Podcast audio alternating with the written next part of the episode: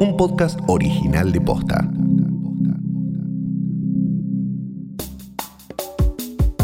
El proyecto de ley para el etiquetado frontal de alimentos recibió dictamen en comisión y será votado por el Senado. ¿De qué se trata y por qué es importante? Hoy es miércoles 21 de octubre. Soy Martina Sotopose y esto pasó posta. Senadores acordaron unificar varios proyectos de ley sobre etiquetado de alimentos y alimentación saludable para tratarlos en comisión y darles salida antes de fin de año.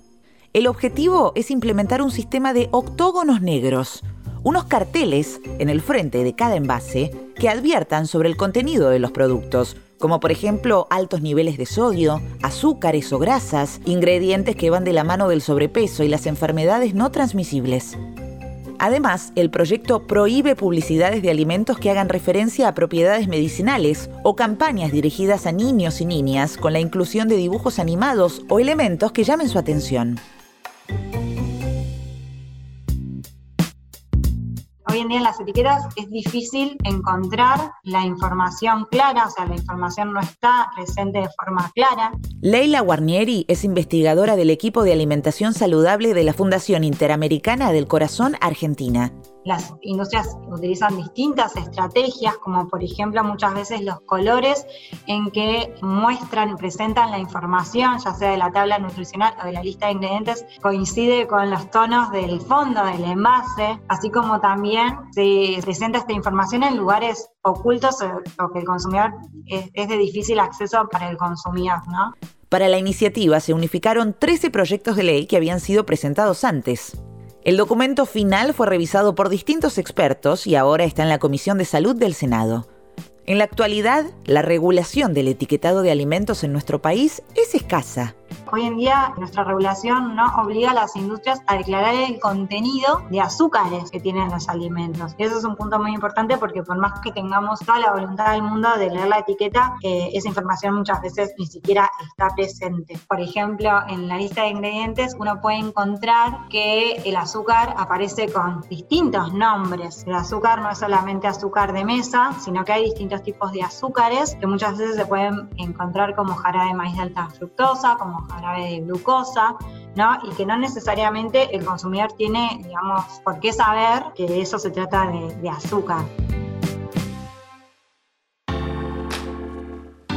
Entonces, ¿por qué tardamos tanto en aplicar estas medidas?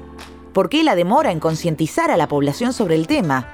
En gran parte, como todos los males de este mundo, por el lobby, en este caso de la industria alimenticia, que se resiste a las regulaciones. Es un gran desafío también hacer frente al lobby de la industria que muchas veces tiende a interferir y obstaculizar en el avance, ¿no? Como en 2018, cuando la industria alimenticia frenó el primer proyecto de etiquetado frontal de alimentos en nuestro país. Pero bueno, el Estado debe garantizar el derecho a la salud y poner, digamos, el foco en, esto, en este interés por sobre cualquier otro. Para contrarrestar los argumentos en contra de la ley, la Coalición Nacional para Prevenir la Obesidad en Niños, Niñas y Adolescentes, que nuclea más de 50 organizaciones de todo el país, publicó un documento titulado Mitos y realidades del etiquetado frontal en alimentos y bebidas, en el que refutan con evidencia científica los argumentos de la industria alimenticia para oponerse a la ley.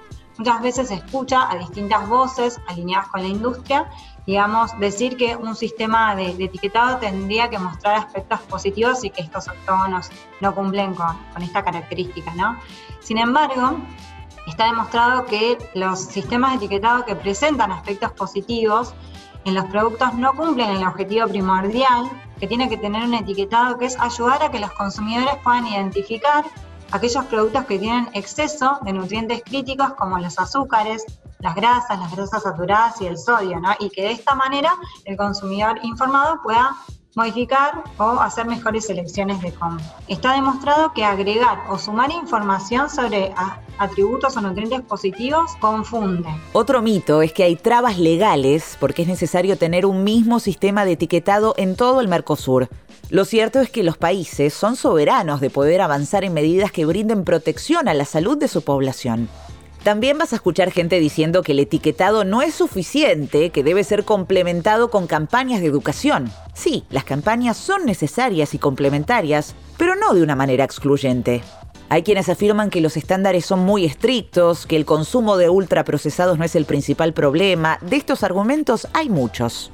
Y otro de los mitos que podemos destacar es que eh, este etiquetado de sellos negros demoniza o estigmatiza los alimentos. En realidad eh, es un sistema de etiquetado frontal que garantiza el derecho a la información de los consumidores y las consumidoras, informando acerca del contenido excesivo de nutrientes críticos, por lo tanto informa, no demoniza.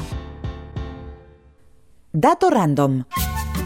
El sistema que se busca implementar en nuestro país es utilizado en Chile y México y los sondeos indican que es de gran ayuda para los consumidores. Una encuesta realizada por el grupo Reforma arrojó que más de la mitad de la población mexicana prefiere el nuevo etiquetado antes que la clásica tabla de valor nutricional. Además, el 50% de las personas encuestadas afirmó que las advertencias sobre el contenido de los alimentos influyen en su decisión de compra. En Chile, el etiquetado frontal disminuyó el consumo de productos con excesos de azúcares, grasas y sal. Fin de dato random.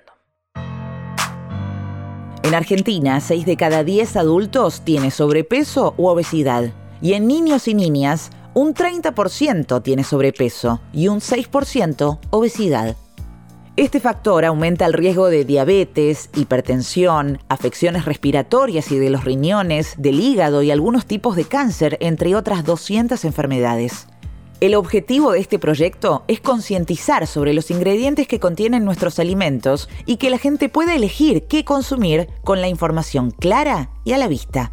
Para resumir, la información no es clara y por eso necesitamos de manera urgente que el Estado adopte medidas para garantizar este derecho a la información y, bueno, entre otras cosas, una política de etiquetado tiene algunos eh, requisitos que debe cumplir, un sistema de etiquetado para que sea claro, como por ejemplo que estos sellos tienen que estar en el frente del envase. También hay una cuestión de tamaños, de colores, por eso no es o sea, casual, que nosotros insistimos en que tiene que, ser un sello octogonal, negro, eh, con letras blancas, porque esto está comprobado que, digamos, permite que los consumidores accedan a la información de, forma rápida, ya que la decisión de compra se toma en pocos segundos, ¿no? Entonces, la información tiene que ser clara y sencilla para entender.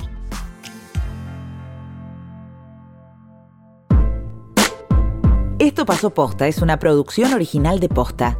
Escúchanos de lunes a viernes al final del día en Spotify, Apple Podcast, Google Podcast, Deezer y en todas las apps de podcast. Si te gustó este episodio, compartilo con alguien a quien creas que le puede interesar. Y si nos escuchas en Apple Podcast, te invitamos a que nos dejes una reseña. Nos suma muchísimo para que más gente descubra este podcast. Búscanos en Instagram y en Twitter. Somos arroba postafm. En la producción estuvieron Galia Moldavsky y Fede Ferreira. Nuestro editor es Leo Fernández. En la dirección general, Luciano Banchero y Diego del Agostino. Soy Martina Sotopose y esto pasó posta.